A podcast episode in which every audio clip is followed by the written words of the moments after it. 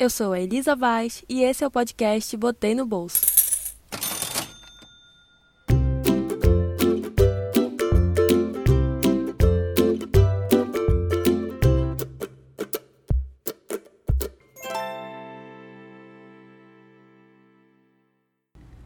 Olá, o Botei no Bolso está de volta. No quarto episódio do programa, depois de um período sabático forçado por conta de alguns problemas técnicos, o tema da semana vai ser uma coisa que afeta muito a vida dos brasileiros: o dólar. Por mais que não pareça, a moeda americana faz parte do nosso dia a dia e ela tem sofrido muitas oscilações desde que a pandemia do novo coronavírus começou. Na verdade, a moeda já estava com valor alto antes mesmo disso mas por conta das negociações externas e internas e muitos problemas econômicos que a gente vai debater daqui a pouco, o dólar tem subido. E não só isso, o alto preço da moeda influencia diretamente nas compras que nós fazemos aqui dentro, aqui mesmo no Pará. E tudo isso você vai entender hoje. O convidado da semana é o economista Valfredo de Farias, que vai ajudar a gente a entender tudo isso e um pouquinho mais. Então vem comigo e se liga que o episódio está começando agora. Bom, agora que eu já falei o tema do episódio, vamos começar. A gente pode dizer que o ano de 2020 foi de fortes emoções para a economia, tanto do Brasil quanto do mundo.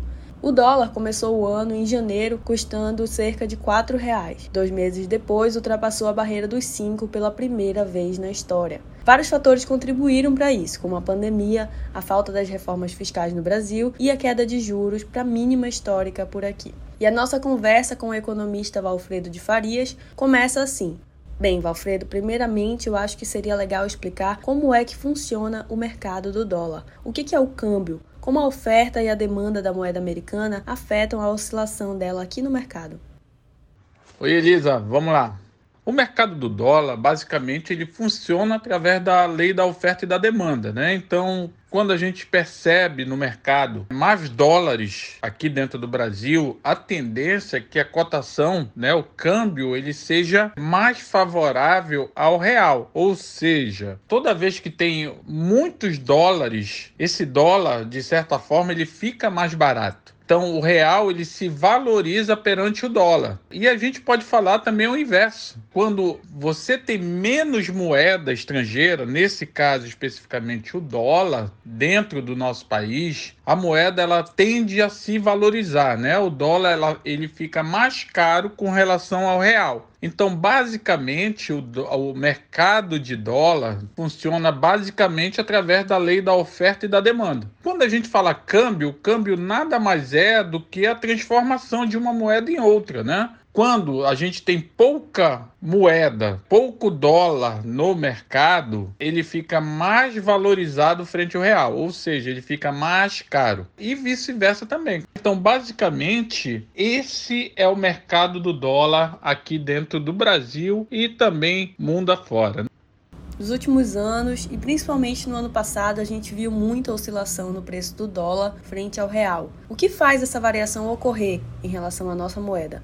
É possível controlar isso? Quem faz esse controle?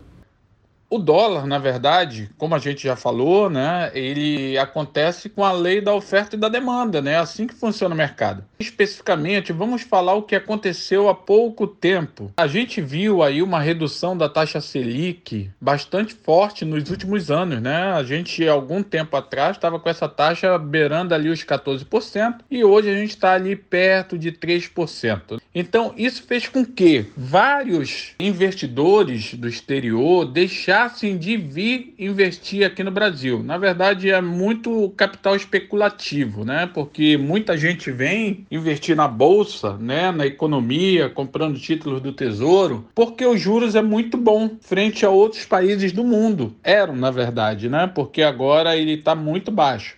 Isso fez com que houvesse uma fuga de dólar do Brasil. Então, muitos investidores, alguns deixaram de trazer dólares e outros tiraram seus dólares do país, né? É lógico que quando se investe aqui no país, se investe em real, mas quando o investidor de fora ele vem investir em real aqui, ele tem que trazer o dólar, isso fica retido ali no Banco Central, nas autoridades monetárias do país, é feita uma transformação E a mesma coisa quando ele quer tirar o seu dinheiro do país. Compra dólar né, das autoridades monetárias e vai embora com o seu dinheiro. Então, isso fez uma pressão muito forte no câmbio, porque com juros baixos era uma coisa até que a gente não tinha percepção de fato quais seriam as consequências, principalmente na taxa cambial. E aí a gente viu uma pressão muito forte no câmbio, porque de fato se aplicou a lei da oferta e da demanda. E a gente percebeu ali que o câmbio bateu quase seis reais.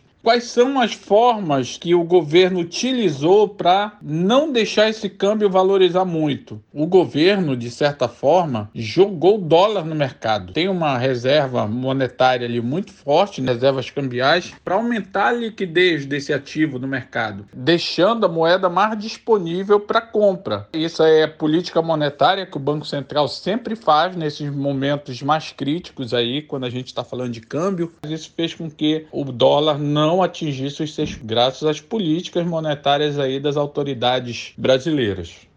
Tá. Quando a gente fala de dólar alto no mercado financeiro, a gente está falando do dólar comercial. Existe também o dólar de turismo, que é mais caro quando as pessoas vão viajar para os Estados Unidos, por exemplo, que elas vão comprar o dinheiro. Isso já é o dólar de turismo, ele é mais caro que o dólar comercial. O que eu queria entender, os fatores que motivam a alta do dólar comercial são os mesmos para os dois? Bem, vamos lá. Se a gente for falar de dólar, a gente está falando basicamente de três tipos de dólares, que é o dólar comercial, temos o dólar turismo e temos o dólar paralelo. O dólar comercial é o dólar que ele é utilizado nas transações comerciais, é o dólar que o governo usa, então é a cotação mais importante que tem no país, porque ele promove toda a parte comercial do país. Quando a gente fala de dólar turismo, geralmente é aquele dólar que é vendido nas casas de viagem, que você compra o, o dólar para você fazer a viagem, dinheiro vivo ali. A cotação ela é diferente, né? Porque a gente tem os custos aí de transações dessas casas de câmbio. E quando a gente fala de dólar paralelo, é o dólar ilegal. É feito um câmbio, né, por debaixo dos panos no mercado negro. A gente vê em outros países você trocando moeda nacional por dólar na rua, né? Na Argentina a gente vê muito isso. Aqui no Brasil a gente já viu mais, né? Mas hoje é bem mais difícil. Mas ainda ocorre alguns câmbios paralelos. E o câmbio paralelo ele não tem cotação, aí é, é, é como se fosse uma jotagem, né? O câmbio paralelo, só para a gente deixar muito claro, ele é ilegal, mas ele existe. O que é aceito na, na legislação é justamente o dólar comercial e também o dólar turismo. E os motivos são os mesmos. Quando aumenta o dólar comercial, vai aumentar também o dólar turismo.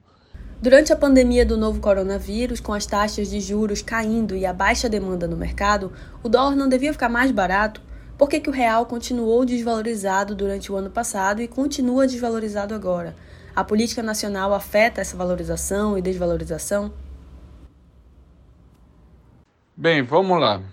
O Banco Central hoje ele tem uma certa independência. Então, o Banco Central, de certa forma, hoje é o principal responsável pelo aumento ou diminuição da taxa de juros da economia, que nesse caso é a taxa Selic. Se nós levarmos em consideração que o Banco Central é um órgão do governo, a gente pode dizer que o governo, de certa forma, tem responsabilidade sobre as ações do Banco Central. E foi justamente a queda dos juros da Selic durante principalmente a pandemia que fez com que o dólar disparasse. Porque, como nós já comentamos, muitos investidores saíram do país porque não viam mais ali na taxa de juros um, um atrativo, né? Outros também que poderiam vir não vieram. Então isso causou uma escassez de moeda no mercado. E aí voltando para aquela velha lei da oferta e da demanda, né? Você tem menos oferta e tem mais demanda, aumento do preço do bem. Nesse caso é o dólar. Então o dólar o pressionou muito, principalmente durante a pandemia. Isso de certa forma tem alguma coisa a ver com a baixa demanda do mercado? Não, porque a gente pode dizer que consumo de bens não vai demandar mais dólares a não ser que esse produto ele seja importado. De certa forma, você consegue exportar mais e importar menos, porque as importações ficam mais caras. Uma ação do governo, que foi a diminuição da taxa de juros pelo Banco Central, que, diga-se de passagem, isso não é ruim para o governo e também é muito positivo para vários fatores dentro da economia. Isso, de certa forma, trouxe alguns benefícios para a gente, mas também trouxe alguns efeitos colaterais, que foi o aumento do câmbio, né? Valfredo, e agora falando dos impactos para a gente. A alta do dólar, que é uma moeda de outro país, afeta a economia brasileira? O que, que motiva esse atrelamento à nossa moeda? Bem, veja só, o dólar hoje, ele é uma moeda universal. Qualquer transação no mundo todo, você tem que fazer através de dólar. Por exemplo, a China está fazendo um movimento para acabar com esse domínio, né? Porque a China hoje tem muito poder no mundo também. Então a China ela já tem algumas operações que são atreladas à moeda dela. Só que para ela atrelar todo mundo, todas as transações de importação, exportação, na verdade tirar essa hegemonia do dólar hoje no mundo, a gente pode colocar alguns, algumas décadas para frente. Isso também não vai ser da noite para o dia. Então o dólar, de certa forma, ele é moeda internacional. Ele é aceito e ele é a moeda obrigatória para você fazer qualquer transação com qualquer país do mundo. Então o Brasil ele não tem opção de fazer transação com outro tipo de moeda com outro país, né? Por exemplo, o real. Não pode tá aí por que o dólar é tão valorizado e por que a gente tem que ter muito cuidado né, com relação ao câmbio. Falando do consumidor, em quais produtos essa pessoa pode sentir essa alta do dólar diretamente no seu bolso? A exemplo da gasolina, que é uma das coisas que mais crescem de preço quando o dólar está alto. Se o dólar cair nos próximos meses, podemos esperar que esses produtos também fiquem mais baratos para a gente? Ou tem outros fatores envolvidos nesse crescimento do valor?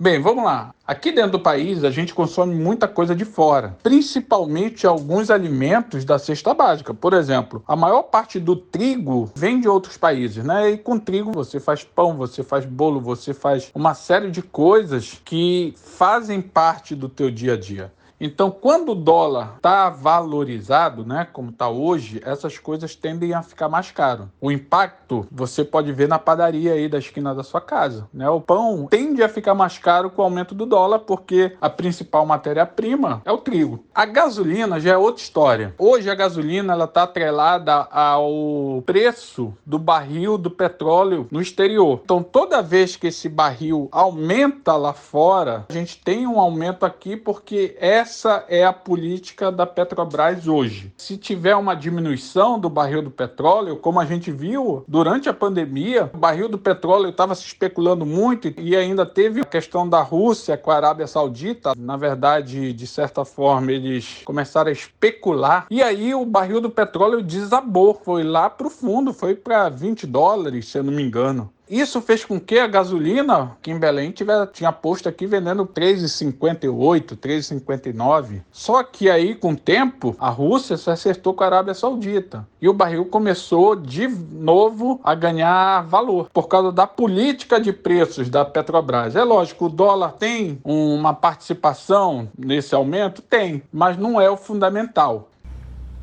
Nesse momento de crise, eu tenho visto muitos especialistas de mercado dizendo que os investimentos nacionais têm caído e os internacionais crescido.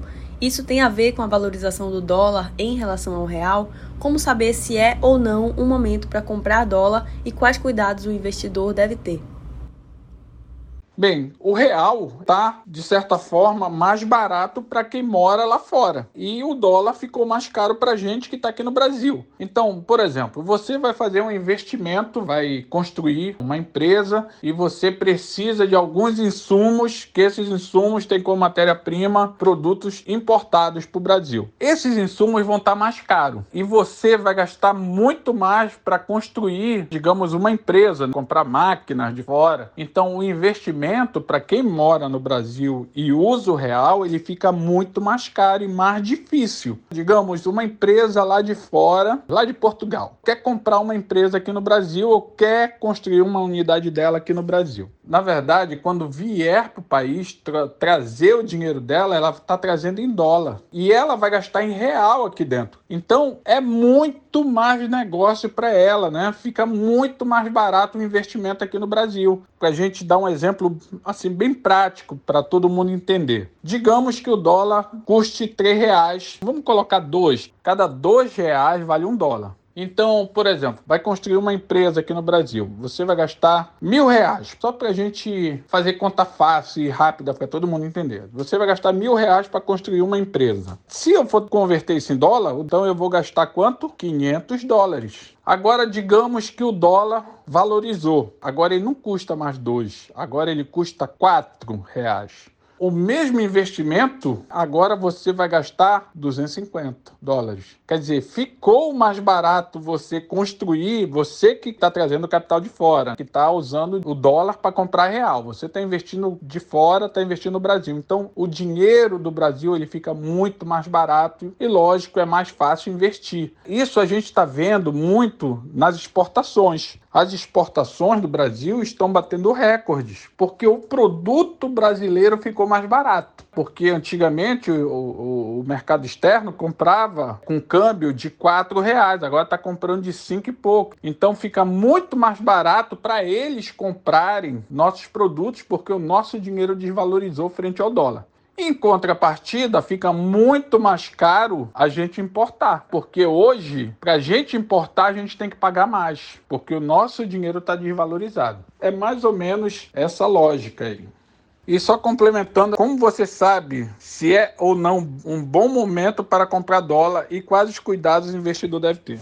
Bem, muitos clientes meus me perguntam isso. Eu sempre recomendo você consultar um, um, especialista da área que de fato trabalhe com investimentos, tanto em bolsa de valores, como em tesouro direto, como é, alguns fundos cambiais, né? Também que você pode investir na verdade, eu sou consultor de empresas, né? Eu atuo muito mais na gestão das empresas, mas como eu sou economista, a gente sabe o que está acontecendo no mercado. Mas isso é uma resposta que eu prefiro muito mais indicar algum especialista específico dessa área, porque a gente não sabe, principalmente agora durante a pandemia, o que é bom e o que é ruim, porque o cenário ele muda muito rápido. Tudo que você hoje pensa que vai acontecer amanhã, acontece o contrário essa pandemia ela pegou assim o mundo de uma forma que a gente não consegue direcionar nada, não consegue fazer uma previsão e muito menos dar um conselho de bons momentos para investir em dólar, seja lá em que for. A grande verdade é essa, né?